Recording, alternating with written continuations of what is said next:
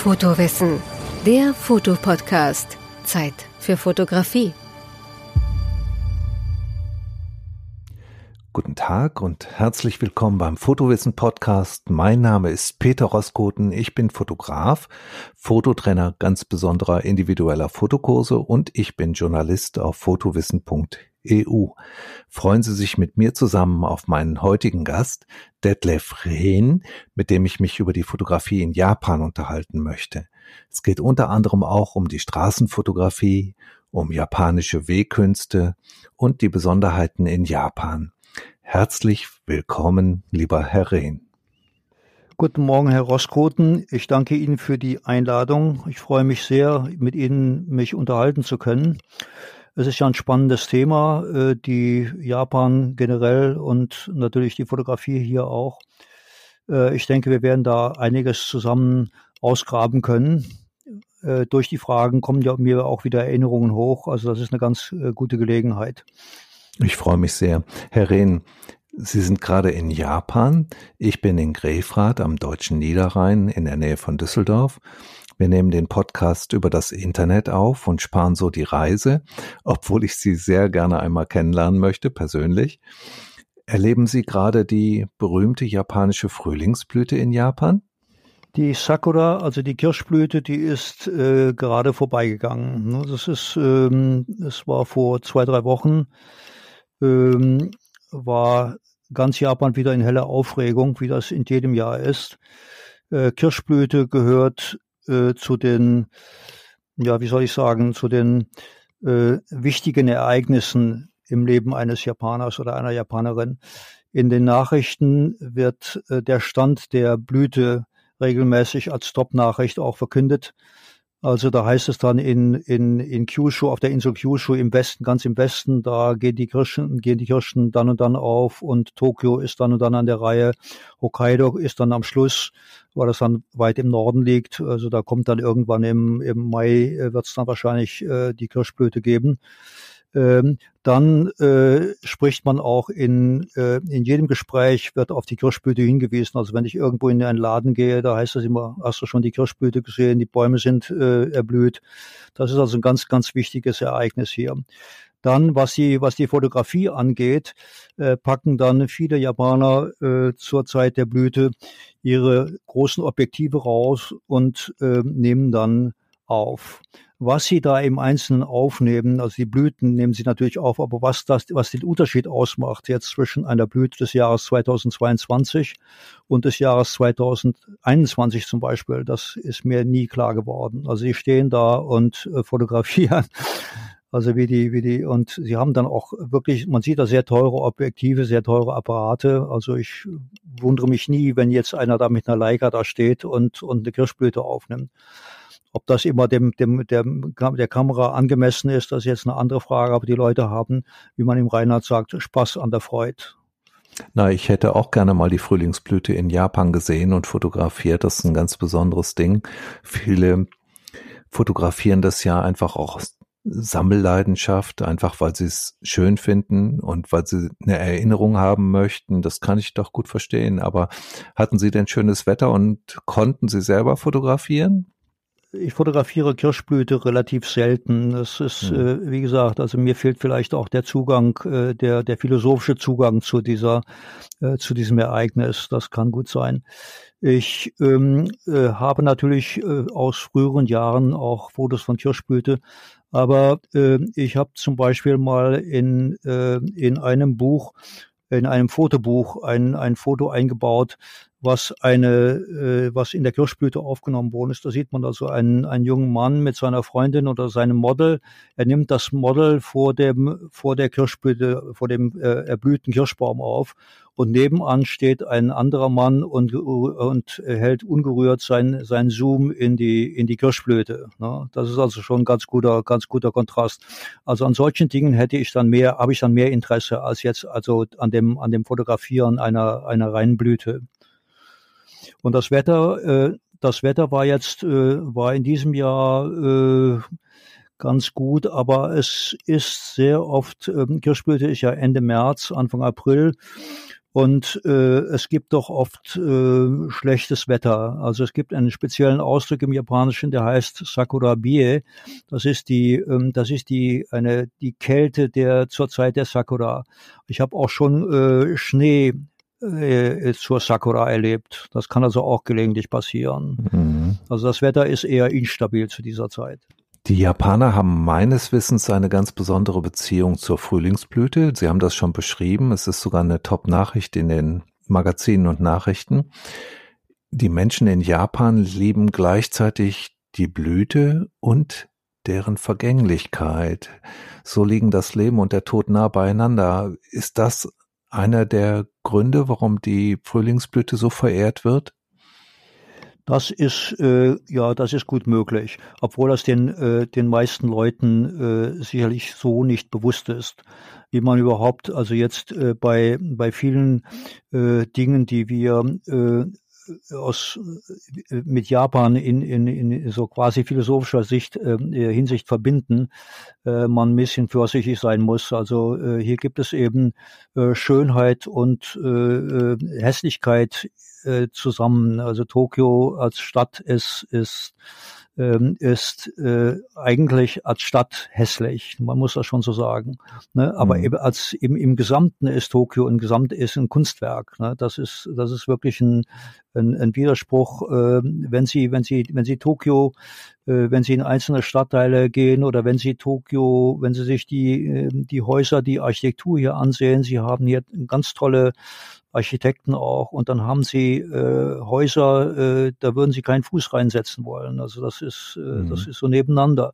Ne? Genauso wie gehen sie in Kaufhaus und und äh, sie haben äh, sie haben in in auf einer Etage die wunderbaren äh, Lackarbeiten. Äh, da gehen ihnen die Augen auf und dann gehen sie eine Etage höher und dann wird, wird das ganz ganz gewöhnliche äh, äh Geschirr verkauft. Ne? Und zwar wirklich sehr gewöhnliches Geschirr verkauft. Ne? Also es gibt in Japan viele Gegensätze und die, mit denen wird gelebt. Ähm, Sie leben in Japan, in Tokio, Sie haben es schon gesagt, weil Sie vor Ihrer Pensionierung in ganz Asien und natürlich auch in Japan gearbeitet haben. Ist Japan Ihr selbstgewählter und liebster Lebensort? Ich habe diese Frage schon oft gehört und ich äh, beantworte sie, habe sie eigentlich seit jetzt 30 Jahren immer mit den gleichen Worten beantwortet. Ähm, auf Chinesisch sagt man Gyochiensho, das heißt also, jedes Ding hat zwei Seiten äh, übertragen gesehen. Auf Japanisch sagt man Yoshi Ashi, das heißt also das Gute und das Schlechte. Ne? Das, äh, das beschreibt so, das, da lege ich mich nicht richtig fest, aber das wird hier von den Gesprächspartnern, von den wenigen Gesprächspartnern absolut akzeptiert. Ähm, es ist, es ist so, ähm, ich bin vor äh, 30 Jahren nach Ostasien gekommen. Ich habe im, äh, ich habe mal, äh, ich bin ursprünglich Volkswirt, habe ähm, in Bonn Volkswirtschaft studiert und danach ein Stipendium bekommen vom Deutschen Akademischen Austauschdienst äh, zum Studium der, wie es hieß, modernen chinesischen Hochsprache. Dann bin ich 1977 nach Peking gegangen. Ich habe darüber in Fotowissen im, im Februar mal einen Artikel geschrieben. Und äh, dann ähm, an, im Anschluss daran habe ich dann äh, in, in Bonn in einem Institut über China gearbeitet, und zwar so über chinesische Technologiepolitik. Der Schwerpunkt des Instituts lag allerdings auf Japan und da habe ich dann zum ersten Mal richtig Kontakt mit Japan bekommen, bin dann auch äh, in frühen 80er Jahren mal hier gewesen und hatte dann auch äh, den Wunsch, hier vielleicht auch mal zu leben. Und das Ganze wurde dann Wirklichkeit als ich dann zur ähm, ähm, Bundesagentur für Außenwirtschaft wechselte. Das ist eine Einrichtung des Wirtschaftsministeriums, die sich im Bereich der Handelsförderung ähm, betätigt und äh, ein Korrespondentennetz von damals 45, 50 Leuten in der ganzen Welt unterhielt. Ich bin eingestellt worden wegen meiner chinesischen Sprachkenntnisse und wurde 1990 nach Taiwan geschickt. 1990 äh, habe ich Deutschland verlassen und es auch nie wieder äh, länger betreten. Ne? Also deutsche Vereidigung zum Beispiel habe ich nur in Taiwan erlebt. Ähm, und dann bin ich, äh, habe ich in Taiwan äh, sechseinhalb Jahre gelebt, bin dann nach Japan gekommen, das erste Mal richtig, äh, 1997 und war hier sieben Jahre, habe dann meine Frau kennengelernt, meine japanische Frau kennengelernt und dann sind wir zusammen 2003, Ende 2003 sind wir nach Korea gegangen, nach Seoul. Und äh, nach fünf Jahren sind wir wieder zurückgekommen hier. Dann ergab sich, äh, dass sich äh, Tokio, äh, dass der äh, Standort Tokio wieder frei wurde. Und dann habe ich bis zu meiner Verrentung 2014 äh, hier gearbeitet. Meine Tätigkeit bestand darin, äh, Berichte über die japanische Wirtschaft mit dem, mit dem Fokus auf Industriesektoren zu verfassen. Also ich habe dann was über die Autoindustrie geschrieben, über die Elektronikindustrie, dann aber auch über neue Technologien wie die Biotechnik, die Umwelttechnik und, und ähnliches. Und äh, Zielgruppe der Berichte war die in erster Linie die deutsche mittelständische Industrie zur Unterstützung derer, äh, deren Import, äh, Exportbemühungen. Das war so der, der Zweck der ganzen Geschichte. Und ähm, ja, jetzt ähm, ist das mein selbstgewählter Ort. Äh, ja, natürlich. Also so gesehen, ähm, ich habe mich äh, für Japan auch nachher wieder entschieden. Insofern stimmt das. Ähm, ob es mein liebster Ort ist, ähm, Tokio, mh, hm, bin ich mir nicht so ganz sicher. Ne? Also mit zunehmendem Alter ähm, äh, wird es doch schwierig, äh, gerade auch jetzt bei zum Beispiel bei Arztbesuchen, äh, wo dann der Arzt in der Regel eben nur Japanisch spricht. Ich muss mich dann vorbereiten, mit, äh, indem ich mir äh, wichtige Ausdrücke äh, zu, äh, aufschreibe die ich dann noch anbringen kann oder die ich dann verstehen kann. Aber ich kriege dann nicht die Zwischentöne mit, die ja der so oft bei Krankheiten wichtig sind. Ne? Also ich kriege dann höchstens mit Ja oder Nein. Ne? Also es ist kein Problem oder es gibt ein Problem. Und wenn es ein Problem gibt, dann müsste ich dann meine Frau mitnehmen, die es mir dann erläutert. Äh, Tokio, äh, Japan besonders ist äh, zum Beispiel in, äh, in, in, in sozialer Hinsicht, also es ist sehr einfach. Es ist ein sicheres Land. Sie können hier als Frau ohne weiteres abends durch ein Park gehen oder joggen oder was. Es passiert nichts. In den Bahnen zum Beispiel kann man, äh, kann man äh, über den Sitz sind so Ablagen, Gepäckablagen, da, kann, da legen viele Leute ihr Gepäck ab und setzen sich hin und schlafen. Das Gepäck kommt nicht weg. Ne? Äh, meine Kamera würde ich nicht unbedingt da ablegen, aber, aber äh, so eine Tasche oder was, äh, da, da kann eigentlich nichts passieren. Also es ist äh, wirklich sehr sicher. Dann ist es natürlich ähm, äh, so, dass ähm, äh, Japan, äh, Tokio besteht ja nun, äh, ist ja nun ein großer, ein Großraum mit 28 Millionen Einwohnern. Aber hier wird enorm aufeinander Rücksicht genommen. Das ist anders als in China. Äh, aber hier äh, achtet man drauf. Man bildet eine ordentliche Schlange, wenn man in die Bahn einsteigt. Oder äh, man, äh, man drängt sich nicht vor irgendwie. Es ist, es ist einfach, es ist sehr, sehr, sehr, sehr angenehm in der Hinsicht. Ne? Also das kommt, das sind so die, die positiven Seiten und die negativen Seiten. Darauf, auf einige habe ich, auf einige Punkte habe ich ja schon hingewiesen. Also eben Yoshiashi, also es ist äh, absolut seine guten Seiten und es hat auch eben einige, einige schlechtere Seiten. Wie hat Ihre Frau diese fünf Jahre im asiatischen Ausland erlebt? Ich glaube, es ist für Japaner ein ziemlicher Kulturschock, wenn man nach China oder in ein ähnliches Land muss, weil dort ganz andere Lebensgewohnheiten sind ganz andere Arten der Höflichkeit. Wie hat Ihre Frau das erlebt? Äh, also China äh, hat sie hat sie nicht oder Taiwan hat sie nicht erlebt. Das kennt sie nur aus aus Besuchen mit mir zusammen. Äh, in Korea haben wir nun fünf Jahre zusammen gelebt und Sie wissen ja um die koreanisch-japanische Rivalität.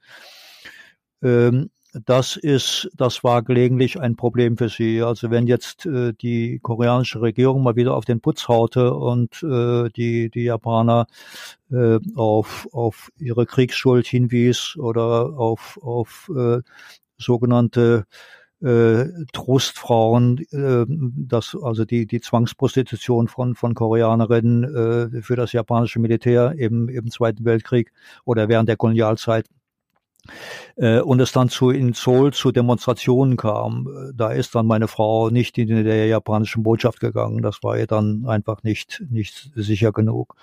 Auf der anderen Seite, die Koreaner individuell waren ihr gegenüber als Japanerin meistens total nett. Also im Taxi zum Beispiel, also sind Japanerinnen, äh, manche Taxifahrer haben Japanisch gelernt, einfach auch um, um mit den, sich mit den Leuten unterhalten zu können.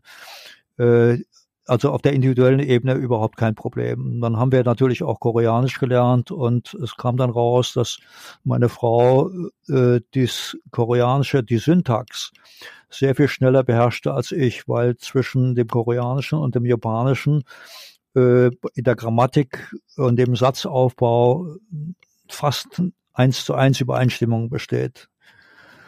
Ne, äh, während ich bei den Wörtern, bei den einzelnen Wörtern war ich eigentlich immer besser, weil 70 Prozent der Wörter sind aus dem, aus dem Chinesischen.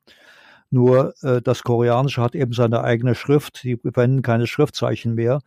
Würden sie Schriftzeichen verwenden, hätte ich noch viel weniger Probleme gehabt. Ihre Frau hat diese Zeit wahrscheinlich mit einer gewissen Anspannung auch erlebt und war ganz froh, als sie die Erfahrung gemacht hat und wieder zurück in Japan war?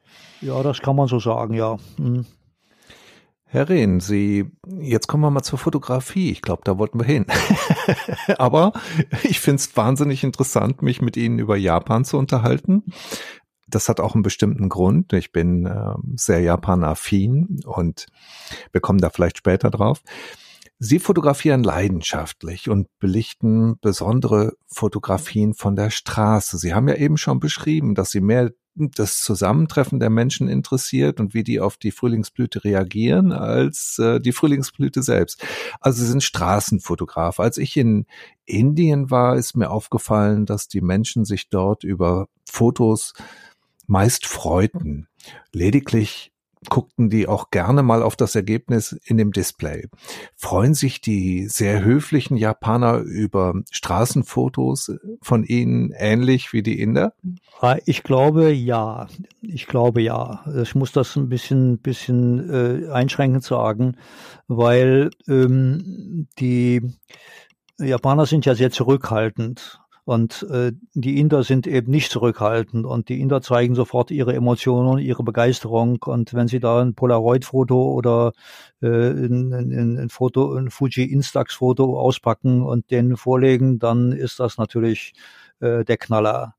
Äh, wir sind mal vor vielen, vielen Jahren in Bhutan gewesen. Da hat, das war wahrscheinlich dann wie in Indien auch, ne, eine Freundin von uns, mit der wir da reisten, die hat, ähm, die hatte eine, Polaroid-Kamera dabei und ich habe dann mal ein Foto noch aufgenommen, wo dann die Leute sich dann gegenseitig äh, dieses Polaroid-Foto zeigten. Also das war in Bhutan und gut, das ist natürlich dann ähnlich wie in Indien. Also hier ist es, ist es eben, die Leute sind zurückhaltend. Ich glaube, sie freuen sich. Ich habe selber ein paar Erfahrungen gemacht, eigentlich ganz gute Erfahrungen gemacht damit, äh, dass ich mal, äh, ich habe zum Beispiel mal einen, einen Fotografen äh, kennengelernt. Ähm, der Mann, äh, den habe ich getroffen. Äh, ich, ich war mal in einem in einem Stadtviertel, wo ein ein ein ein architektonisch eigentlich interessantes Haus abgerissen werden sollte. Naja, und da habe ich da mal geguckt und dann sah ich äh, sein, sein, seine Hütte. Ich muss das wirklich so ab, abwertend ja. sagen. Das war wirklich eine Hütte, eine, eine Bruchbude. Ne? Die nebenan gab es eine Baustelle. Na gut, ich bin dann also zu diesem Haus gegangen, habe das auch fotografiert, weil mich das so im Kontrast interessierte. Und dann habe ich bei dem so durch die Glastür ins, äh, ins äh, in das Zimmer reingeguckt und dann sehe ich da ähm, äh, Kameras stehen in einem Schaukasten.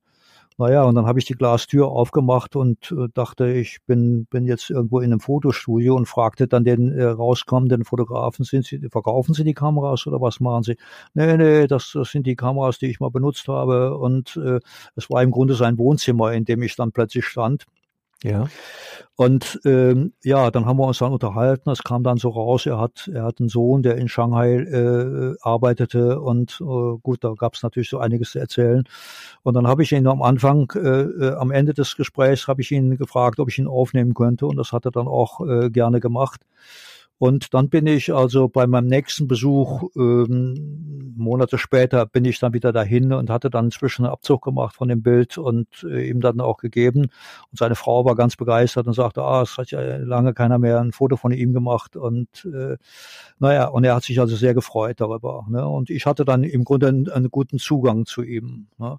Meine Frau und ich, wir waren in Indien, hatte ich erwähnt, und Die Aufnahmen, die wir dort gemacht haben, haben wir in einem Fotobuch zusammengefasst und dann haben wir mehrere Fotobücher an die Inder geschickt, ähm, in den verschiedenen Orten, in denen wir zu Besuch waren. Und die haben sich sehr, sehr gefreut. Also das ist, glaube ich, das Mindeste, was man nach so einer Reise tun kann, um sich zu bedanken.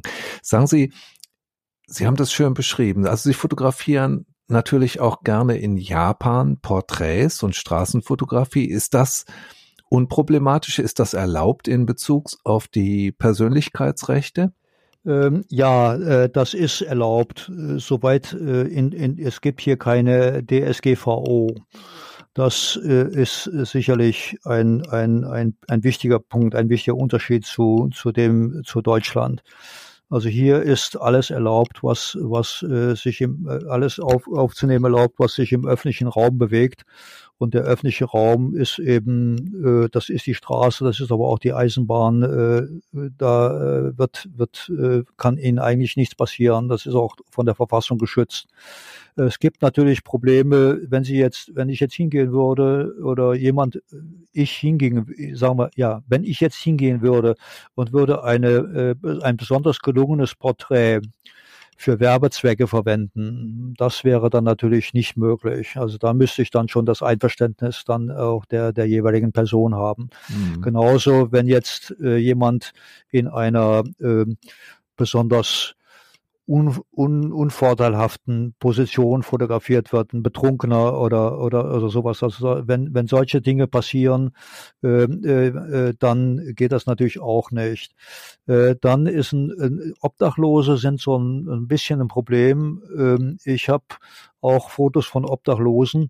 Ich habe mal ein Bild gemacht von einem Obdachlosen, der an der, auf der, an der Straße sitzt und in einem Buch liest. Das wiederum, das zu veröffentlichen, da hätte ich kein Problem mit. Das ist, das tut, mhm. Äh, das beschreibt eine, eine, eine Tatsache, die Tatsache, äh, dass er Obdachloser ist. Ja. Äh, gleichzeitig aber hat gleichzeitig aber auch diesen, wie sagt man neudeutsch, Human Touch, äh, dadurch, dass er eben äh, in dem Buch konzentriert liest. Ja, mhm. also das ist, da muss man ein bisschen gucken. Also ich bin äh, selber äh, hier eigentlich nicht unsicher bei dem, was ich mache. Nee, glaube ich. Und mhm. ähm, es kommt natürlich auch noch ein Punkt hinzu, die Japaner, das hatte ich ja vorhin mal gesagt, die sind ähm, sehr zurückhaltend und ähm, sie ähm, ehe da was passiert, ehe sich da einer einer aufregt oder so, das das äh, da muss schon sehr viel ich sehr weiß. viel geschehen hm. letztlich. Ne? Sind sehr höflich die Japaner. Ja, sind sehr sehr Sagen höflich. Sie, ne? Herr Rehn, darf ich noch mal ähm, eine, darf ich noch mal eine kurze, einen kurzen Satz äh, sagen? Also die, ähm, Sie äh, beschreiben mich ein bisschen als äh, als äh, als äh, reinen Straßenfotografen. Ich habe natürlich den Fokus Straßenfotografie, aber ich sehe mich eigentlich ein bisschen mehr so als äh, oder mindestens auch als Dokumentarfotograf. Also das, was Herr Klammer äh, neulich auch ausführte in seinem äh, in seinem Podcast, da, äh, äh, da äh, etliche Punkte, die trafen doch auf mich zu. Denn ja, äh, meine, der, äh, ist der, auch sehr der, verwandt, oder? Die beiden, die ja, beiden ja, Genre, Bildjournalist genau, und Straßenfotografie verwandt, ne? sind ja sehr verwandt. Mhm. Ich habe, ich habe also, äh, ich habe äh, in, in, in Korea, ich glaube in Korea habe ich Spaß äh, an der an der an der Dokumentar beziehungsweise Straßenfotografie gefunden. Gerade in Korea, da habe ich schon dann eine, eine Digitalkamera gekauft, eine ordentliche und und und dann habe ich losgelegt. Also jetzt zum Beispiel ähm, äh, in in, in Korea gab es mal vor, in meinem letzten Jahr, also 2008, da gab es mal äh, große Demonstrationen gegen den damaligen Staatspräsidenten äh, Im Yong-bak äh, wegen Rindfleischimporten aus der aus den USA und Rinderpest und was da so alles äh, thematisiert wurde. Und dann habe ich mal äh, da bin ich auch hingegangen zu diesen Demonstrationen und habe dann auch die Leute fotografiert. Nur der eigentliche, das eigentlich schöne Moment war dann, dass ich mal innerhalb der Demonstranten sah ich dann eine Frau, äh, die Leute saßen auf dem Boden und die Frau ging, ging durch die Massen und hatte auf ihrem Kopf einen Korb mit Reiskuchen das ist natürlich so die, die, das war so die Besonderheit dieser Aufnahme. Die Leute müssen ja essen. Ne? Wie kommen die an Essen ran? Also kaufen die bei der irgendwie einen Reiskuchen und essen den dann. Ne? Also solche, solche Dinge. Also ich gucke dann schon auch innerhalb der Dokumentarfotografie dessen, was ich mache, dann auch darauf, dass ich ein bisschen so die Besonderheiten äh, dieser ähm, äh, dieser, dieses Moments dann auch einzufangen versuche. Manchmal gelingt das, manchmal äh, oft gelingt das auch nicht. Dann sind das also reine Dokumente.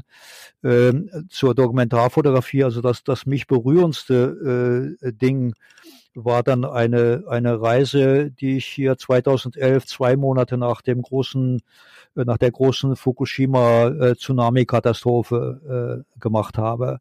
Da bin ich nach Kamaishi gefahren. Das ist also eine Stadt in Iwate im Norden. Und äh, da habe ich dann fotografiert. Es war fürchterlich. Es war wahrscheinlich viel schlimmer als das Ahrtal. Ähm, äh, da bin ich also durch, durch, durch Trümmer gelaufen und man hatte das als Not, äh, Not äh, ein bisschen, äh, ein bisschen äh, schon, äh, die Trümmer schon ein bisschen beseitigt. Aber äh, überall äh, roch es nach organischem Material und, und in einem Parkhaus sah ich dann äh, Autos, die durch die Wellen aufeinander gestapelt waren. Und, und äh, im, im Hafenviertel sah ich dann eine Kneipe, eine Nacht, ein Nachtclub mit dem äh, schönen Namen My Life. Ne? My Life war in Trümmern. Ne? Also es war eine, eine ganz fürchterliche äh, Erfahrung. Ich habe da über eine Woche gebraucht, um das zu verarbeiten. Äh, dies habe ich damals auch dann äh, veröffentlicht. Ein paar Bilder habe ich veröffentlicht äh, in der Zeitschrift der Handelskammer, der deutsch-japanischen Industrie- und Handelskammer. Die haben dann, äh, da habe ich einen Bericht geschrieben über Kamaishi und die Reise. Und ähm, vielleicht mache ich mal auch für Fotowissen irgendwann mal was, wenn ich da mal wieder hochkomme, dann schreibe ich mal einen, einen Bericht über die, wie das jetzt aussieht und wie das damals aussah. Das wäre vielleicht ganz interessant auch mal äh, im, im, im Vergleich. Ne? Also ich ähm, bin äh, auf in, in, in beiden Feldern eigentlich äh, heimisch. Ne? sowohl, äh, also der, der Fokus liegt aber hier so in Tokio äh, ziemlich eindeutig dann auch auf dem, was äh, in, der, in den Straßen so passiert. Herr Rehn, Sie haben ein paar wunderschöne Fotos von sich als Bild der Woche bei fotowissen.eu ausgestellt. Ich glaube, wir haben die Zuhörerinnen und Zuhörer jetzt so neugierig gemacht, dass die natürlich gerne auch ähm, das eine oder andere Foto von Ihnen noch zusätzlich sehen würden. Zum Beispiel die Aufnahme in der Hütte von dem sehr netten Menschen, der auch fotografierte. Ist es möglich, dass Sie die uns noch für den Artikel, für den Begleitartikel zum Podcast zur Verfügung stellen? Ja, natürlich. Also das, das wäre jetzt wirklich ein ein anderer Vorschlag wäre jetzt äh, meinerseits ähm, ich hatte ja ähm, äh, in, ich hatte zu mm, letzten, Ende letzten Jahres ein, ein, ein Fotobuch gemacht äh, mit dem mit dem Namen Encounters, ne, wo ich die, wo ich also einige Eindrücke äh, von äh, Begegnungen hier in Japan festgehalten habe. Äh, das äh, könnte man gegebenenfalls auch als als ähm, als als PDF anhängen. Ach, das wäre ja wunderbar, ja. Wenn das, wenn das in Ihrem Sinne ist, dann hätten die Leute dann hätten die Leute, also die Zuhörer und Zuhörerinnen, also ein, ein, ein, vielleicht noch einen besseren Eindruck. Absolut, aber ähm, die Zuhörerinnen und Zuhörer haben sowieso im Kommentarfeld die Möglichkeit, diese Bilder in dem PDF zu kommentieren und da kommen sie natürlich auch in den Austausch. Das würde ich schon mal vorschlagen als ähm, eine sehr gute Methode. Wir freuen uns nämlich über jede konstruktive Kritik. und Genau. Also das ist wunderbar, dass Sie das äh, machen möchten. Da freue ich mich sehr drüber. Was würden Sie denn den Fotografinnen und Fotografen für die Straßenfotografie raten? Haben Sie Tipps für unsere Zuhörerinnen und Zuhörer? Also Ratschläge mag, mag ich eigentlich äh, ungern erteilen, weil ich mich damit ja. wichtiger mache, als ich, als ich Ach eigentlich so, nein. bin. Also, nein, nein, äh, einfach äh, Ihre Erfahrungen. Mhm. Erfahrungen, also die, die ich muss vorausschicken, also ich bin, was das, was das Fotografieren angeht, ein reiner Autodidakt. Also ich hätte wahrscheinlich einen Rostkotenkurs gebraucht vor 30 Jahren oder vor 35 Jahren. Das wäre mir, das wäre vielleicht ganz gut gewesen. Ich habe mir alles so selber beigebracht und, ja. und äh, ich habe viel gelernt über ähm, über das Anschauen von von von Bildern gut berühmter Fotografen, guter Fotografen Es gibt, äh, gibt natürlich, ich habe angefangen mit, mit Marc Reboux aus Frankreich ne, und dessen, dessen China-Bilder mir angeguckt. Und dann habe ich, äh, dann habe ich äh, natürlich Cartier-Bresson geguckt und Kertes und also die, die berühmten Namen. Und äh, hier in Japan gibt es eben auch eine ganze Reihe von, von, von wirklich guten äh, auch Straßenfotografen, äh, von denen ich wirklich viel gelernt habe. Also wie die haben die das Foto aufgebaut und, und äh, was, was sind die wichtigen Bildelemente und äh, wie haben sie das äh, manchmal gibt es auch Erläuterungen dann zu den einzelnen Fotos. Ne? Also das, da habe ich, da habe ich wirklich eine ganze Masse gelernt. Und äh, im Übrigen, also äh, was, was ich auch immer ganz gut fand, war äh, also einfach durch dieses Anschauen der der Fotos. Äh, ich habe wahrscheinlich äh, viele viele Bilder in meinem Hirn gespeichert, die ich dann also in in einer abgewandelten Form dann auch hier wieder entdeckt habe in den, in den Straßen. Also die Thematik dieser, ähm, der, der Bilder, auch der berühmten Fotografen, ist ja doch sehr oft ähm, nicht sehr viel anders als das, was ich mit, äh, als, als das, was mit, mit dem ich mich so beschäftige. Also die, die Leute äh, lichten äh, äh, ganz gewöhnliche, ganz gewöhnliche Menschen sehr oft ab äh, in, in ihrer, in ihrer, in ihrem Lebensumfeld. Äh, und ja. nichts anderes tue ich hier auch. Und ähm, gelegentlich ähm, äh, kommt es dann natürlich, ähm, äh, kommt es bei mir dann auch zu Fragen, jetzt wenn ich mir diese Fotos angucke, ähm, wie haben die denn jetzt eigentlich dieses Foto hinbekommen? Also äh, äh, da habe ich gelegentlich ähm, Schwierigkeiten. Also da haben Sie vielleicht eine Antwort.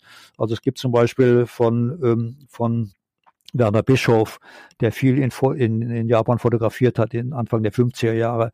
Da gibt es ein ganz berühmtes Foto, ein ganz tolles Foto, ähm, äh, Mönche im Meiji-Schrein hier in Tokio. Und da sieht man einen, einen, äh, einen Torbogen, eine, ein, mit, eine Wand mit einem Torbogen, mit einem japanischen Torbogen und dann äh, im Vordergrund sind dann äh, vier Mönche. Äh, es ist äh, so, ich muss vorausschicken, der Meiji-Schrein im Schnee, das ist das Entscheidende. Man sieht also die mit ihren, mit ihren aufgeklappten Lackschirmen, die gehen dann also irgendwo hin. So. Da habe ich mich sehr oft gefragt, wie hat er das hinbekommen, dass sie da äh, gerade zu dem Zeitpunkt oder äh, dann aus dem aus dem aus dem Tor rauskamen, wo sie dann, wo er dann da stand mit seiner Kamera. Also eine Antwort, die mir jetzt kam, war, dass äh, der äh, Bischof hat in dem im Mädchenschrein selber auch Mönche fotografieren dürfen. Also er hatte Zugang als Magnum-Fotograf. Und vielleicht hat er denen gesagt, also hier ist Schnee heute, also äh, kommt mal raus und ich mache dann irgendwie ein paar Aufnahmen. Das kann natürlich sein. Ne? Ich selber habe auch den Meiji-Schrein im, im, im Schnee fotografiert und, und ich habe einen, äh, einen anderen, einen anderen äh, äh, Winkel gehabt. Ich habe durch ein Tor fotografiert auf eine, auf eine Person, auf den Innenhof und man sieht dann eine Person, die sich verneigt. Also es hat irgendwas Religiöses äh, an sich, ne? die, ganze, die ganze Geschichte. Meine, meine Aufnahme und im Hintergrund dann schneebedeckte. Äh, ich hatte dieses Bild von Bischof in meinem, in meinem Kopf gespeichert hat. Und als, als es Schnee hier in Tokio gab, bin ich sofort zum Meiji-Schrein gegangen und habe gesehen, habe geguckt, wie kann ich dieses, wie kann ich eine ähnliche Aufnahme machen. Also sowas habe ich sehr oft. Also wie gesagt, meine, meine Erfahrung und dann auch vielleicht mein, mein Rat, mein Rat wirklich in Anführungsstrichen wäre dann an die Leute, guckt euch Fotos an, guckt euch Foto, berühmte Fotobücher an und, und versucht so viel wie möglich daraus zu lernen. Und die andere Sache ist natürlich, äh, man muss dann äh, schon auch sich bemühen, seine Scheu zu überwinden, vielleicht auch auf Leute zuzugehen. Das ist in Deutschland sicher schwerer als hier. Äh, hier habe ich den Bonus, dass ich Ausländer bin, zumal auch noch westlicher Ausländer, äh, der, der ein bisschen Japanisch kann und äh, äh, mir, wenn ich jetzt jemandem sage, ach, Sie haben aber ein interessantes Gesicht, dann würde das im Deutschen ein bisschen komisch klingen. Im Japanischen äh, klingt das vielleicht, für einen Japaner klingt das vielleicht auch komisch, aber ähm, äh, mir fehlt dann diese, diese kulturelle Konnotation sozusagen. Ne? Also ich, ich rede dann einfach, äh, ich rede einfach so, wie ich das für richtig halte. Und, äh, wie, und wenn dann die Botschaft ankommt, umso besser. Also, wenn wir das nochmal zusammenfassen, das war eine sehr ausführliche Antwort, die ich sehr schätze. Sie haben im anderen Worten gesagt, dass Sie denjenigen, die gerne Straßenfotografie betreiben, die oder überhaupt allen Fotografinnen und Fotografen, nicht nur den Straßenfotografinnen und Fotografen, haben sie die Bildanalyse ans Herz gelegt. Und wir haben bei Fotowissen eine sehr schöne Einrichtung, dieses Bild der Woche, wo man unten in den Kommentaren sehr viele konstruktive Vorschläge zu den Fotos findet, auch eine Auseinandersetzung. Das ist sehr häufig eine Bildanalyse. Da kann man sehr viel draus lernen und wenn man dann diese Ansatzpunkte hat, kann man sich natürlich auch in Büchern umtreiben oder im Internet und sich mal andere Aufnahmen anschauen, ganz bewusst anschauen, auch minutenlang, ähm, nicht nur sekundenlang, sondern wirklich minutenlang und die mal analysieren. Das ist, glaube ich, eine ganz gute Vorgehensweise, um seine eigene Fotografie nach vorne zu bringen. Sagen Sie, Herr Rehn, nur aus Neugier, mit welcher Ausrüstung fotografieren Sie denn? Ich bin seit 2013 Fujifilm-Fotograf. Ich hatte vorher Nikon und äh, dann habe ich aber nach einer Kamera gesucht, die leichter ist und die ich äh, eben auch mitnehmen kann. Äh, so, ach so, na, das wäre jetzt also auch noch ein Punkt äh, für die für die Straßenversagen, für die Straßenfotografie von, von gerade so dem, was ich gerade gesagt habe. Nehmen Sie Ihre Kamera mit, haben Sie die dabei eigentlich? Das ist eigentlich eine, eine ganz hm. wichtige Voraussetzung. Ich habe die meistens in der Tasche oder umgehängt, so dass ich also dann auch schnell reagieren kann. Das ist, glaube ich, ganz wichtig. Wenn dann eine, eine Szene da ist, klar, dann kann man kurz kurz draufhalten. Ähm, Wissen Sie auswendig, welche Kamera Sie haben und welches Objektiv Sie nutzen?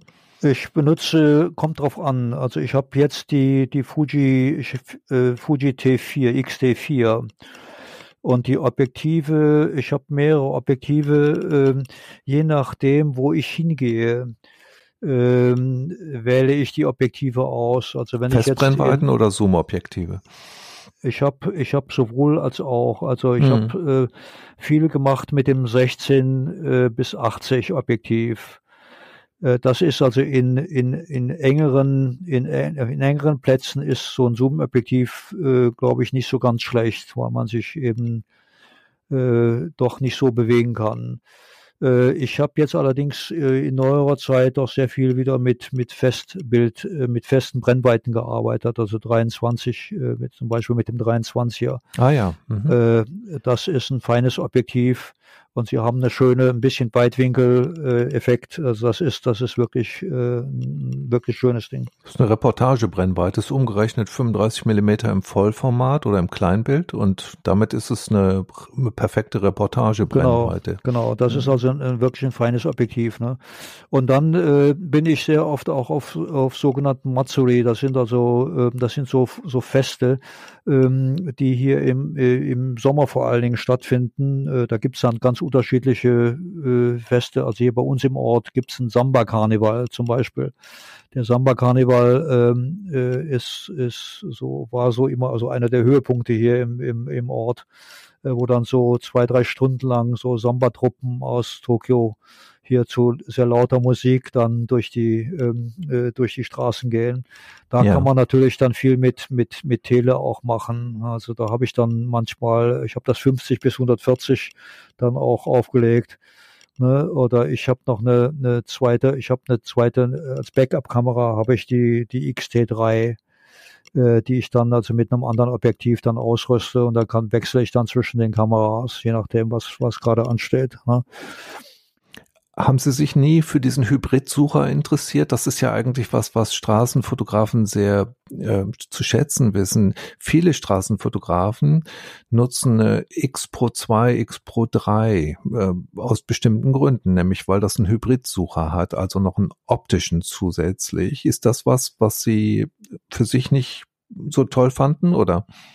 Ja, bei der bei der X Pro, äh, die X Pro 2 habe ich mir angeschaut. Also der ähm, der äh, diese Hybridsucher äh, sind äh, äh, sagen wir ganz einfach, mich hat ein bisschen irritiert, wenn ich wenn ich mein Objektiv dann sehe äh, bei dem bei dem mechanisch was ist das der der äh, der elektronische der optische Sucher, Sucher der, der, optische Sucher, bei dem optisch, sagen ja, bei dem optischen Sucher ne, äh, wird ja das, kann man ja das Objektiv sehen, je nach je nach Länge der je nach Brennweite. Und das hat mich doch ein bisschen sehr irritiert. Also für die, was die Komposition nachher des, des Bildes angeht. Also ich bin eigentlich äh, mit dem elektronischen Sucher äh, besser klargekommen. Ich habe allerdings auch mal äh, früher drüber nachgedacht und und äh, mir die zu, zuzulegen.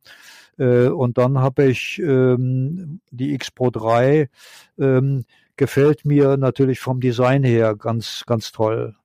Äh, die hatten, die hatten super Design äh, und, und äh, nun gut, man kann sich, ob, ob ich mich damit anfreunden würde, dass hinten nur dieses kleine, dieses kleine ähm, Carré hat und nicht, nicht den, Dis den Display äh, gleich äh, zugänglich. Also das, das äh, ist jetzt eine andere Frage, das weiß ich nicht. Also ich glaube, ich bin nicht so gut, als dass ich dann so, so Fotos, äh, ich muss die doch gleich direkt sehen, äh, wenn ich die aufgenommen habe. Ja, ja okay. Mhm. Also ich habe jetzt von optischem Sucher geredet. Optisch sind natürlich im Grunde beide, der elektronische und der Mess, Messsucher. Ne, das ist so ein alter Messsucher, der da drin mhm. steckt. Und ähm, nennen wir es Messsucher. Aber das, ich habe das auch festgestellt. Ich habe eine X100 zweiter Bauart, also die S, und ich habe da ausschließlich mit dem elektronischen Sucher fotografiert, weil mich mhm. der reine Messsucher nie wirklich fasziniert hat. Auch deswegen, weil mich das Objektiv, genau wie Sie, sehr irritiert, wenn ich das sehe. Aber das ist vielleicht auch nur eine Gewöhnungssache. Und die Geschmäcker sind ja auch verschieden. Richtig, ne? so ist es. Ne? Jetzt aber noch eine Frage an Sie. Jetzt, äh, ähm, Gerne. Wie, wie fokussieren Sie denn? Mit, äh, arbeiten Sie mit, mit, mit Autofokus oder haben Sie auch viel manuelle Fokussierung oder wie halten Sie das? Mhm. Ich habe ja inzwischen auch eine Fujifilm GFX 50S, also die erste Generation. Und überhaupt die erste Mittelformatkamera von Fujifilm.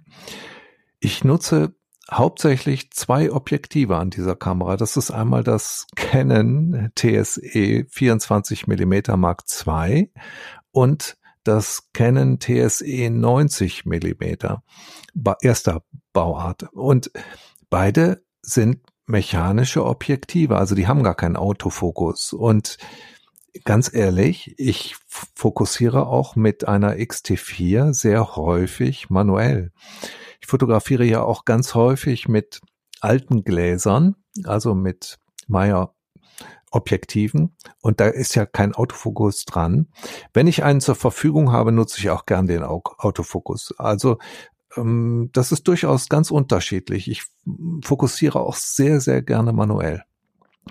Also bei mir ist es ähm, vielleicht eine einmal eine Augenfrage. Also ich, ich habe äh, früher eine Vogtländer gehabt, als ich in China war und, und habe gemerkt, dass ich mit der manuellen Fokussierung äh, nicht immer richtig klar kam. Da sind mir manche, manche Motive wirklich äh, einfach nicht gelungen. Äh, das, die Aufnahmen waren nichts, ne? weil, weil einfach die, äh, die, die, die, die Schärfe nicht stimmte. Ähm, das andere ist jetzt, ich meine, es gibt natürlich Hilfestellungen, so Focus Speaking und, und, und ähnliches. Ja, richtig. Mhm. Ähm, aber ich tue mich da auch ein bisschen schwer mit dem mit dem Erkennen dann äh, wann sind jetzt zum Beispiel die die Kreise übereinander und und und äh, äh, da habe ich ich habe das so mal ein bisschen ausprobiert aber ich komme da nicht so richtig mit mit mit zurecht ne? äh, dann ich jetzt bei manchen Kameras äh, also auch bei der Fujifilm glaube ich war das früher auch ähm, dass der, der Focus Peaking, das Focus Peaking, das hatte, glaube ich, dann äh, rote, äh, rote Streifen oder äh, das krisselt so rötlich, genau. Ja. Mhm. Und ich bin, ich bin rot-grün blind. Und da habe ich dann also wirklich massive Probleme gehabt, ah, das ja, überhaupt okay. zu erkennen. Ne? Ja. Das kann ich gut nachvollziehen. Ähm, das tut mir sehr leid, aber die, ich meine, dafür funktioniert ja der Autofokus ausgezeichnet und wenn wir mit dem Joystick den ähm, Autofokuspunkt verschieben dorthin, wo wir fokussieren möchten, sind wir ja relativ sicher auf der sicheren Seite und das nutze ich natürlich auch gerne. Also es ist nicht so, dass ich ausschließlich manuell fokussiere, aber ich fokussiere eben auch sehr gerne manuell, muss ich ehrlich mhm. sagen Ähm, wenn Sie mich jetzt fragen in der Nachfrage, warum ich ausgerechnet diese beiden Objektive so schätze und nicht die GFX-Objektive, die GF-Objektive, dann muss ich Ihnen sagen, das liegt daran, dass ich die tilten und shiften kann und ich das ähm, als künstlerisches Mittel sehr gerne einsetze und Daran liegt es. Äh, und mit der manuellen Fokussierung tue ich mich überhaupt nicht schwer. Wir haben ja früher ausschließlich manuell fokussiert, als ich noch eine Pentax hatte, meine K2 DMD, meine erste Spiegelreflexkamera. Das stimmt nicht. Ich hatte noch eine aus dem Osten, eine Praktika oder sowas hatte ich vorher noch. Ähm, die zweite Spiegelreflexkamera, die hatte auch keinen Autofokus. Also das war ganz normal, manuell zu fokussieren und natürlich fällt einem das als 20-Jähriger leichter als mit 30 plus. Ne? Ich nehme an, Sie sind 30 plus. Hm, ja. ja. ähm, sind Sie denn Brillenträger? Das hilft ja auch nicht immer, ne? Ich Brillenträger bin ich auch, ne? Das, ist, mm. das, ja. das hilft. Also äh, für mich ist äh, einfach auch im, im, im, in der schnellen, in der schnellen Reaktion, die ja manchmal nötig ist, ist einfach der Autofokus äh, das, das Optimale. Ich, ich sehe dann was, äh, ich mache es jetzt nicht so, dass ich die, äh, dass ich immer alles gleich von vornherein eingestellt habe. Also jetzt äh, äh, das nicht unbedingt. Also ich gucke dann schon ein bisschen, nehme mir dann auch die Zeit jetzt. Also ist jetzt die die Blende, äh, nehme ich eine offenere Blende oder oder äh, muss da auch eben noch der Hintergrund mit rein scharf. Ne? Dann ist dann eben äh, das das das mache ich dann nicht. Ne? Es ist, ähm, aber der Autofokus äh, muss muss für mich sein. Äh, wobei ich allerdings auch sagen muss, dass äh, Fuji immer noch Verbesserungsspielraum hat. Also auch bei der bei der T4. Die T4 ist ist sicherlich äh, deutlich besser als äh, die E1. Also die E1 hat mich manchmal in den Wahnsinn getrieben, äh, bis die dann irgendwas erfasste und äh, dann das 35 1,4 Objektiv mit der mit der E1. Das war manchmal wirklich nicht richtig gut. Ich fotografiere ja Wildlife mit Canon, mit einer R5 und einem riesenlangen Objektiv, einem 800 mm f11 und muss Ihnen sagen, die haben schon wirklich was weg von Autofokus bei Canon und nach allem, was ich weiß, auch bei Nikon.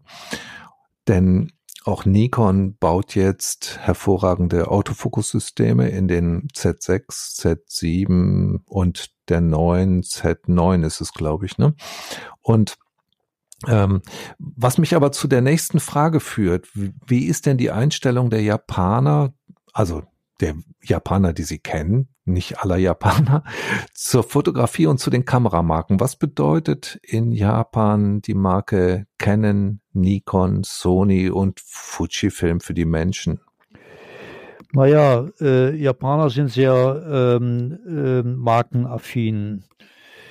Äh, das äh, muss man, äh, ja, damit kann man das eigentlich schon beantworten. Also die, die, eine, eine, eine, eine No-Name-Kamera äh, würde wahrscheinlich gewisse Schwierigkeiten hier haben. Ne? Leica ist, äh, hat hier einen absoluten, eine absolute Top-Reputation. Leica unterhält auf der Ginza, äh, der, ja, in, im Ginza-Viertel einen, einen teuren Showroom und äh, Leica, äh, alte Leica, gebrauchte Leica kosten immer noch ein Vermögen. Also die äh, Leute gucken drauf und die haben noch Ahnung. Also die gibt es ja auch dann äh, äh, Zeitschriften für äh, äh, Kamerazeitschriften, wo auch viele gebrauchte Objektive, gebrauchte Kameras, alte Kameras, alte Modelle vorgestellt werden. Ne? Hier gibt es einen guten Gebrauchtwarenmarkt, äh, Gebrauchtkameramarkt. Äh, das äh, ist ähm, und sie gucken dann schon auf die darauf auch was was auf die auf die Marke. Ne? Ist es aber auch so wahrscheinlich wie in Deutschland. Wer einmal Canon fotografiert hat, bleibt bei Canon und die Fujifilm-Leute haben ihre Liebhaber und und so. Dieses, oh nee, das stimmt nicht so. Das kann man so nicht sagen. Ich es gibt ganz viele Menschen, die gewechselt haben von Nikon zu Canon, von Canon zu Nikon, von Canon zu Fujifilm, von Canon zu Sony und wieder zurück zu Canon. Also es gibt's durchaus. Panasonic und Olympus muss ich auch noch erwähnen. Leica darf man hier auch erwähnen. Ähm, wie, wie kaufen die Japaner denn diese Kameras im Internet oder werden die dann, gehen die dann in den Laden für eine gebrauchte Kamera? Also gebrauchte Kameras, äh, was, was das angeht, hier gibt es einige, einige wirklich gute Läden und und ich habe ich kaufe meine ich kaufe ja auch nicht alles neu, sondern äh, habe dann auch einige gebrauchte Objektive hier liegen. Äh, auf diese auf diese auf die Qualität dieser Objektive etwa können Sie sich hundertprozentig verlassen. Also da sind die sehr pingelig äh, und wenn da drauf steht ähm, äh, und die ja und da gibt's dann auch eine Bewertung ja. Also äh, A, B, C. A, A plus, ja, oder, ja, oder A plus mhm. und, und, und B minus, also B minus äh, lassen sie liegen. Äh, aber dann eben äh, A oder, oder, oder B plus oder sowas, das sind dann schon gute, gute Sachen. Die kriegen dann ein halbes Jahr Garantie drauf und, und äh, sind eigentlich prima bedient.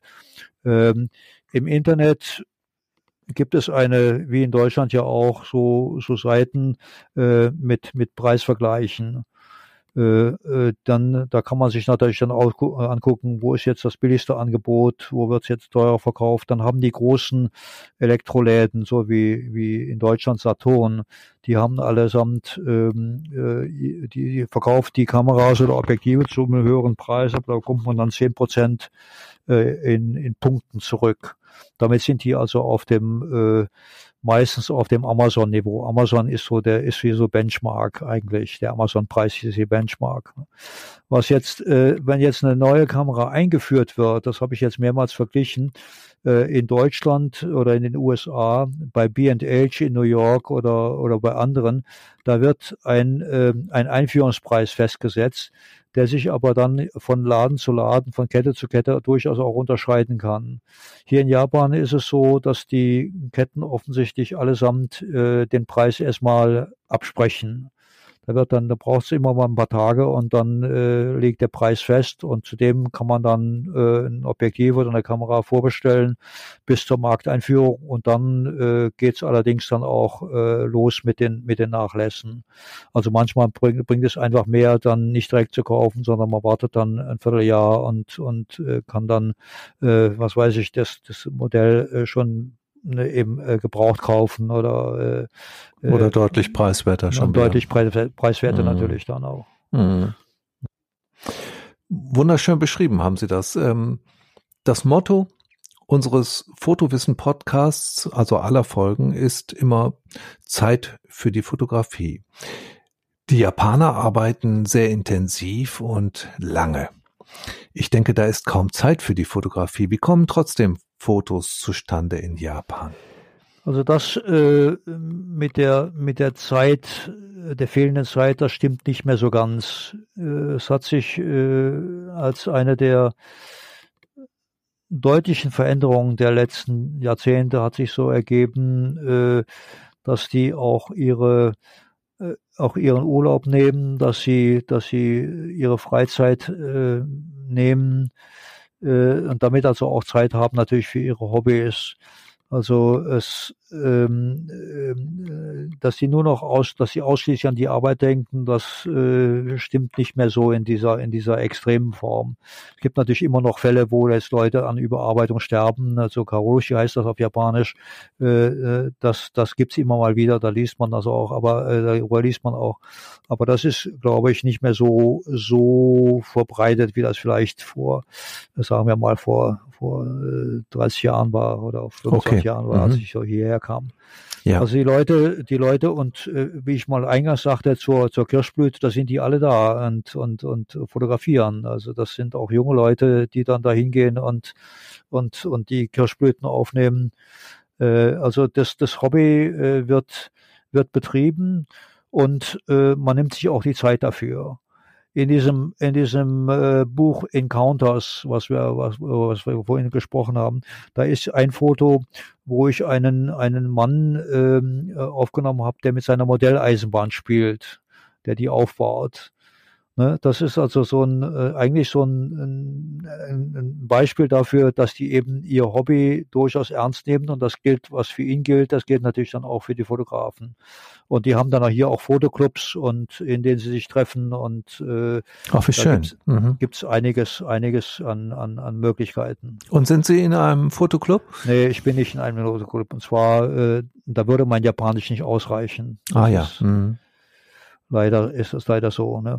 Und dann ist also auch die, die, die, das, was die dann oft fotografieren, das ist eben auch nicht mein Ding. Also die, die, äh, meine, meine Straßenfotografie, die kommt bei Japanern, mh, hm, wie soll ich das jetzt sagen, ähm, nicht bei allen Japanern, äh, nicht alle Japaner haben eine Ader für solche Dinge, denn ich, ich zeige ja Dinge, die sie, die sie äh, im Grunde jeden Tag sehen können.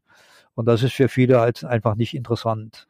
Das ist ja hier auch eine Nische, die Straßenfotografie. Ja, ja, und, ja, ja. Äh, das wird, wird ähnlich, wenn Sie jeden Tag, wenn Sie jeden Tag, äh, wenn Sie, wenn Sie Aufnahmen von Leuten sehen, die in einer vollen U-Bahn stehen, äh, dann weiß ich auch nicht, ob das jetzt, ähm, wie, wie spannend das jetzt für mich wäre, wenn ich da aufgenommen worden wäre oder wenn ich das sehe. Ne? Das äh, ist, ist, ist, ist leider so. Ne? Aber andererseits Andererseits sehe ich die, äh, bin ich ja Ausländer und ich sehe eben manches Dinge anders als Japaner das tun würden. Nicht? Also ähm, das, ich habe einen anderen, einen anderen Zugang. Ich sehe, ich sehe das unter kulturellen Aspekten anders. Ich sehe das unter äh, ähm, politischen Aspekten anders. Äh, es ist, ist ganz, ganz, äh, ganz. Äh, ich habe eine, ich habe andere Perspektiven als äh, Japaner die hatten. Das haben sie ja auch da in, in, in, in bei den Fotowissen äh, äh, Bildern, die sie da abgedruckt haben, freundlicherweise. Da ist hier ein ein Foto mit einem Mann, der da äh, mit dem Rücken zum zur Sonne sitzt in in in, in dem äh, vor so einer, in so einem äh, in so einem Türeingang in so einer Tür. Ne? Und und dieses Foto ist ähm, für Japaner wahrscheinlich vollkommen uninteressant. Aber für uns ist das durchaus interessant, das zu sehen, einfach diese diese Tür und und die die die Schattenbildung und und und alles, was damit zusammenhängt. Manchmal findet man den Zugang zu der Straßenfotografie ja auch erst über Jahre, weil man, weil die ja eine eigene Ästhetik hat und ähm, eine ganz eigene Ausdrucksform ist. Also es, es dauert manchmal ein bisschen, bis man die Straßenfotografie als seins erkennt und das halte ich für durchaus äh, legitim, genau wie die Ansichten der Menschen alle unterschiedlich sind. Ich finde das überhaupt nicht schlimm, im Gegenteil. Ich jedenfalls gefallen mir Ihre Aufnahmen hervorragend. Sagen Sie, ich habe viele Jahre lang Aikido praktiziert und auch selbst unterrichtet. Ähm, Aikido ist, kommt aus Japan und in Aikido ist das Wort Do untergebracht. Äh, die Wegkunst, der Weg, den wir gehen. Wenn wir in Japan über den Weg oder die Wegkunst reden, dann ist sicherlich auch immer der Lebensweg gemeint, auch der Weg zu uns selbst kommen jetzt so ein bisschen in die philosophische Ecke. Die größte Verwechslung von Aikido oder anderen Künsten ist häufig sowas wie der Kampfsport. Das ist eine vollkommen falsche Übersetzung und das ist, glaube ich, nicht nur in, in Japan total verkehrt, sondern auch in Europa, weil ähm, es nichts mit diesem Do zu tun hat. Ähm, in Aikido und in der Kalligraphie, Shodo, ist dieses Do drin. Es sind in vielen anderen Begriffen im Japanischen enthalten und es geht an und für sich um die Arbeit an sich selbst. Es geht darum, sich selbst zu finden, ein besserer Mensch zu werden. Jetzt gibt es, äh, ja, in der Fotografie gibt es da auch ein Do in Japan? Das ist jetzt eine, eine, das ist eine schwierige Frage. Natürlich darf ich, darf ich das mal, darf ich das mal anders formulieren, wenn es so schwierig zu beantworten ist. Vielleicht ist es einfacher für Sie zu beantworten. Hm, ist es für Sie eine Wegkunst, ein Do? Tja, das ist eine gute Frage. Das, ich habe mich, ich habe mich auch, also äh, jetzt bei, beim Anhören der der Podcast, also jetzt auch mit Frau Krome zum Beispiel, da haben Sie ja auch äh, über die Frage von Meditation oder den meditativen Moment äh, des Fotografierens äh, gesprochen. Genau. Ähm, inwieweit das für mich zutrifft und ähm, ich bin mir was mich angeht, nicht so richtig sicher. Und zwar äh, aus dem Grunde, weil ich, wenn ich, wenn ich losziehe, wenn ich, wenn ich rumgehe, äh, meine, meine Spaziergänge mache in, in, in irgendwelche Viertel, dann konzentriere ich mich ja auf das, auf die, auf die Umgebung. Ich gucke mir die Leute an, die da rumlaufen und ähm, das ist dann oft so, dass ich mich nicht richtig versenke. Ich konzentriere mich einfach sehr. Ich, ich scanne dann die Umgebung auch auf, auf mögliche Motive hin. Und was meinen Sie, wenn Sie sagen, Sie versinken dann nicht? Äh, wenn ich jetzt eine, eine Landschaft fotografieren würde oder äh, äh ich habe hier auch äh, schon, äh, ich habe hier auch schon bei uns zu Hause Blumen aufgenommen. Äh, da habe ich mir dann natürlich schon überlegt, äh, wie, wie, wie stelle ich die jetzt hin, wie, wie muss ich die, äh, wie muss ich die ablichten, von welchem Winkel, aus welchem Winkel muss ich die ablichten. da habe ich mich schon wirklich sehr stark konzentriert und dann auch durchaus vergessen, was um mich rum war. Das ist dann, okay. gebe ich, mhm. das ist dann sicher sowas wie, wie so, so, so, so ein Anfang von Meditation. Ja. Mhm. Das ist ähm, äh, was ich könnte mir vorstellen, dass ein, ein Japaner, der jetzt ähm, die Kirschflöte aufnimmt und das also wirklich äh, und da sich auch überlegt, ähm, was was äh, wie kriege ich dieses jetzt hin, äh, genau diese Blüte und und diese Farbe und und ähnliches, dass der auch versinkt in dem was was was da äh, was er da aufnimmt, was er da tut. Das wäre also dann das Do. Ob dann, ob dann, ähm, wie Sie gerade sagten, ob dann äh, das Do dann immer wieder damit äh, verbunden ist, letztlich also ein, äh, ein Teil äh, dessen, äh, ein besserer Mensch zu werden. Also das, das, das weiß ich nicht. Also das, ähm, äh, aber da fehlt mir dann auch einfach der ein bisschen der, der, der Hintergrund. Ich bin Ökonom, also ich bin gewöhnt, äh, Sachen sehr nüchtern zu sehen. Stehen Sie? Also wenn ich jetzt, ich bin kein, ich bin kein Sinologe, ich bin kein Japanologe, ich habe, ja. äh, ich habe auch von von von von vielen Dingen, ich habe in China nie Kalligraphie betrieben zum Beispiel. Das hat mich irgendwie nicht interessiert. Ich kann mir aber vorstellen, dass also Leute, die jetzt sich hinsetzen und und und und Schriftzeichen, also Kalligraphie betreiben, wirklich, dass die auch darin versinken.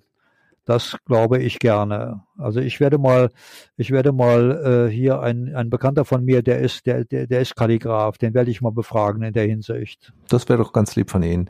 Ähm, mich interessiert einfach nur, es gibt ja, die Japaner haben eine Art, alles, was sie tun, perfekt machen zu wollen. Und mit einer unglaublichen Akribie sind die dabei. Das ist bei der, bei der Schwertkunst, bei der Schwertschmiedekunst, bei der Kalligraphie, bei ähm, Kampfvermeidungskünsten wie Aikido und anderen Dingen, in denen Do drinsteckt, ähm, sehr offensichtlich. Und das ist natürlich auch immer von Mensch zu Mensch verschieden. Also da gibt's Menschen, die das sehr hoch aufhängen und auch philosophisch aufhängen und manche sehen das einfach viel bodenständiger. Aber mich würde mal interessieren, ob ähm, und warum die Fotografie mit diesem Begriff Do nicht offensichtlich verknüpft ist im Japanischen. Wenn Sie das Ihren Freund mal fragen könnten, wäre das wäre eine wahnsinnig interessante Sache für mich. Ähm, Nächst, nächste Frage. Sie kennen vielleicht das Fotowissen-Stichwort, lasst eure Fotos frei. Was ich damit meine ist, hängt eure Fotos an die Wand, damit ihr stolz auf euer Foto seid, damit es euch motiviert. Haben Sie Ihre Fotos ausgedruckt oder an der Wand hängen? Nein, an der Wand äh, habe ich sie nicht hängen. Das geht nicht, weil mh, hm, äh, hier in Japan darf man keine Nägel in die Wand hauen. Ah ja. Mhm. Also hier gibt's hier gibt's Picture Rails. Äh, das sind also dann so so so äh, wie sagt man so so Leisten. Galerieschienen. So, so Schienen genau, so Bilderschienen. Äh, die, aber hier bei uns im Wohnzimmer steht ein großes Bücherregal davor, also da ist nichts zum Hängen. Und ähm, und an meine, an meine Bücher lasse ich keinen ran. Also da bin ich, das ist wirklich sehr, sehr deutsch. ich, ich, bin ein, ein Bücherfreund und äh, das, das bleibt auch, das wird auch so bleiben, irgendwie bis ich, bis ich, bis ich tot bin. Ja, toll. Also, ja, ja, ja. Ne? Also wenn die, wir jetzt gerade, Entschuldigung, wenn ich Sie unterbreche, wenn wir gerade von Büchern sprechen, haben Sie ähm, ein Buch im Kopf, welches Sie unseren Zuhörerinnen und Zuhörern empfehlen würden, was Sie fotografisch schätzen? Ja, da habe ich, äh, gibt es dort mehrere. Ähm, also die, ähm, der Fotograf, der mich in der letzten Zeit am meisten beschäftigt hat, heißt Sergio Larain. Larain oder Sergio Larain. Larain schreibt man L-A-R-R-A-I-N. Der war Chilene und war Magnum-Fotograf. Und äh, der wird, das würde auch für Sie, glaube ich, ein, ein, sehr interessanter Fotograf sein, weil er die Fotografie als Weg äh, zur Erleuchtung gesehen hat. Ah ja. Mhm. Äh, von dem von dem Larein gibt's ein über den Larein gibt's ein Buch, das ist von einer äh, Frau namens Agnes Sire, S-I-R-E, herausgegeben. Das kann man auch bei Amazon kaufen. Das kostet so 60 Euro oder sowas. Das ist ein dickes, ein großformatiges Buch, äh, ziemlich dick, mit den wichtigsten Bildern von ihm. Also er hat selber nicht viel äh, veröffentlicht. Er hatte zwei wichtige Bücher gemacht. Eins heißt ähm, äh, London 1959 und das andere heißt Valparaiso. Das ist die Stadt in Chile. Und das sind wunderbare Bücher. Ähm, ich bin an Valparaiso äh, rangekommen. Da wurde mal, ich weiß nicht, wo die Bücher herkamen, aus irgendeinem Keller, hat Amazon die mal rausgetan und, und, und ich habe dann zu einem bestimmten Zeitpunkt das Buch auch bestellt. Es riecht so ein bisschen muffig, aber ich bin glücklich, dass ich habe. Also die, die, die Originalausgabe kostet irgendwie 1500 Euro oder sowas antiquarisch und und äh, ich habe das äh, für 50 oder sowas, das wurde mal neu aufgelegt und dann habe ich bin ich zufällig an ein Exemplar gekommen. Das ist also ein ganz wunderbares Buch mit vielen Bildern, äh, mit vielen Aufnahmen von Pflanzen, von äh, äh, wuchernden Pflanzen, äh, dann aber auch äh, die die Stadt, äh, die liegt am Hang, also die Treppen und, und alles. Also das ist ganz toll. Ich denke mal, das kann man auch im, im Internet äh, auf YouTube kann man würde kann man das glaube ich auch sehen. Ne? Also der Larein ist ist ist ist ist ganz ganz ganz ganz toll. Dank, Dankeschön, das ist ein wertvoller Tipp, auch, auch für mich, auch für die Zuhörerinnen und Zuhörer, finde ich ganz toll. Sie wollten noch was sagen, Entschuldigung. Ja, und dann habe ich also hier in, in, in Japan ähm, jetzt in der, in der letzten Zeit ähm, habe ich einen Fotografen entdeckt, der heißt Suda, Issei Suda. Äh, Suda S-U-D-A und, und Issei Suda, äh, Issei Sudas Bücher kann man auch bei YouTube gesehen und zwar im Ganzen. Ich habe mir ein Buch gekauft, das heißt Anonymous Man and Woman. Der hat also ganz gewöhnliche Leute abgelichtet in Tokio in den, in den 80er Jahren. Und ich habe auf der Basis dieses, äh, dieses Buchs von Suda habe ich dann meine Encounters, mein Buch Encounters gemacht weil ich dann eben festgestellt habe, äh, dass in meinen Beständen, dass ich eben sehr, sehr viele äh, Bilder, Porträts und, und, und Bilder von, von Leuten, die mir mal im Laufe meiner Zeit hier in Tokio begegnet sind, auch aufgenommen habe. Ne? Und, und dann habe ich dann meine eigene äh, Zusammenstellung äh, meine eigene, meine eigen, mein eigenes Buch erstellt auf der Basis dessen von was Suda gemacht hat. Sudas Buch kann man auch eben sehen im Internet auf YouTube. Und ähm, was wollte ich noch sagen? Hm, also nehmen wir mal die beiden, also Larein und, und, und Suda. Das ist doch wunderbar. Dankeschön. Damit haben Sie auch gleichzeitig meine Frage beantwortet, welche Vorbilder Sie haben. Oder ist das unabhängig davon gewesen? Nö, ne? Das sind auch Vorbilder für Sie. Ja, das, ja Vorbild würde ich jetzt würde ich jetzt nicht so sagen, äh, aber auf jeden Fall habe ich mich lass mich anregen. Ich lasse mich sehr gerne anregen von, von, von Leuten. Das ist, das ist, glaube ich, wichtiger. Also Vorbild in dem Sinne äh, ist, ähm, glaube ich, äh, die Regina Schmeken von der Süddeutschen Zeitung. Äh, und zwar, äh, weil sie eine äh, Frau Schmekens Bilder erkennen Sie sofort wenn Sie sie, Sie müssen eins, eins gesehen haben, dann erkennen Sie sofort ja. alle Bilder von Frau, mhm. Frau Schmecken. Die hat also eigener Stil, mhm. einen eigenen, einen total eigenen Stil. Äh, ich finde das ganz, ganz toll und äh, ich würde selber äh, auch äh, gerne dahin kommen. Ob mir das gelingt, jemals gelingt, ich weiß es nicht. Also auf jeden Fall, also das, das, das ist, äh, sie ist, sie ist wirklich eine, eine ganz, ganz tolle, in der Hinsicht ganz, ganz tolle Fotografin. Also das darf ich Ihnen versichern. Sie haben einen ganz tollen fotografischen Stil, Herr Rehn. Und ich meine, Ihre Bilder gefallen mir ausgesprochen gut. Ich bin für alle Fotos offen und Ihre sind ganz nach meinem Geschmack.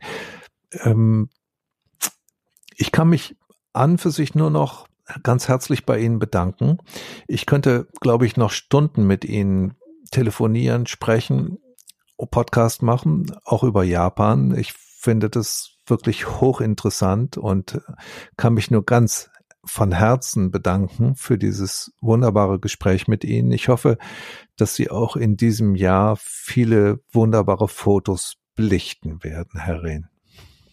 Ja, und äh, ich danke Ihnen für, für Ihre Fragen und für die Aufmerksamkeit. Ich bin manchmal ein bisschen äh, ausführlich geworden. Das ist jetzt äh, das war ganz wunderbar. Dankeschön. Ich bin aus dem, ich bin aus dem Rheinland. ich bin aus dem Rheinland. Da, da ist, da ist das manchmal so üblich. Aber äh, ich hoffe, dass also die äh, Zuhörerinnen und Zuhörer auch ein bisschen was gehabt haben von, von meinen Antworten. Äh, vielleicht äh, kommt ja auch der eine oder andere mal aufgrund dieser, dieses Podcasts dann auch mir mal nach Japan, wenn er noch nie herge hergekommen ist. Also das gilt natürlich auch für Sie. Ich kenne Ihre, Ihre Vorbehalte äh, gegen, gegen das Fliegen und, und äh, äh, finde das, bedauere das sehr, ne, dass, dass, dass Sie äh, das nicht machen wollen, aber ich akzeptiere das absolut. Also das ist, das ist ganz klar. Ich bin schon sehr versucht, Herr Rehn. Ja, ja. ja es ist, Aus, äh, ausgerechnet also, ihretwegen auch. Es ist ein, Foto, ein Fotospaziergang mit Ihnen hier mal durch, durch Tokio. Das wäre äh, wunderbar, ja. Ein, ein, Competitive, ein Competitive mhm. Shooting hier, äh, äh, wie Sie es ja gerne machen mit Frau Krome zum Beispiel, äh, mal hier in Tokio zu machen. Also das, das würde mich schon reizen. Ne? Ja, mich also auch. vielleicht, sehr. vielleicht, äh, vielleicht äh, irgendwann mal und wenn nicht in diesem, dann im nächsten Leben. Ne? das würde also, mich sehr, sehr freuen. Ja, also irgendwann Dankeschön. kriegen wir das schon hin. An, ansonsten hoffe ich also wirklich, dass wir uns dann mal auch beim nächsten Deutschlandbesuch dann auch mal in, in, in äh, wo immer auch äh, treffen und uns dann also auch weiter austauschen. Ansonsten haben wir ja Verbindung und äh, äh, ja. Ja, wir haben uns, wir haben uns über Fotowissen kennengelernt. Ja. Genau. Und so, so tolle Begegnungen bekommt man durch fotowissen.eu. Ich Sehen Sie, das ist, das ist eben auch äh, eine, eine wirklich schöne Seite. Ne? Also was die, die andere Dinge angeht, also da, die technischen äh, Aspekte, die besprechen wir dann äh, noch äh, im Detail. Ja, ne? hören Sie, wir können okay. ja, wir sind ja nicht beim letzten Mal, wir können ja vielleicht einfach nochmal einen Podcast miteinander machen und das Ganze nochmal vertiefen. In jedem Fall sage ich Ihnen jetzt ganz herzlich Domo Arigato gozaimasu. Gut, lieber Herr herzlichen Dank an die Zuhörerinnen und Zuhörer und ich habe mich sehr gefreut.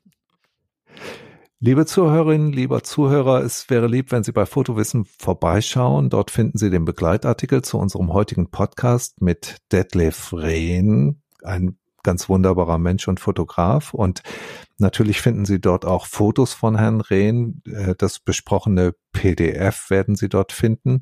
Sie können dort konstruktive Kommentare schreiben und sich mit Herrn Rehn kommunikativ über seine Fotografie unterhalten. Und ähm, wir werden natürlich auch die Buchempfehlungen und das Vorbild, die Dame, werden wir dort ähm, niederschreiben und verlinken. Sie können außerdem den sonntäglichen Newsletter abonnieren und sich auch die anderen Podcast-Folgen von Fotowissen anhören. Wir freuen uns über jedes konstruktive Feedback. Ich wünsche Ihnen gutes Licht. Bleiben Sie gesund. Damit verbleibe ich herzlich auf Wiederhören. Ihr Peter Roskoten. Fotowissen, der Fotopodcast. Zeit für Fotografie.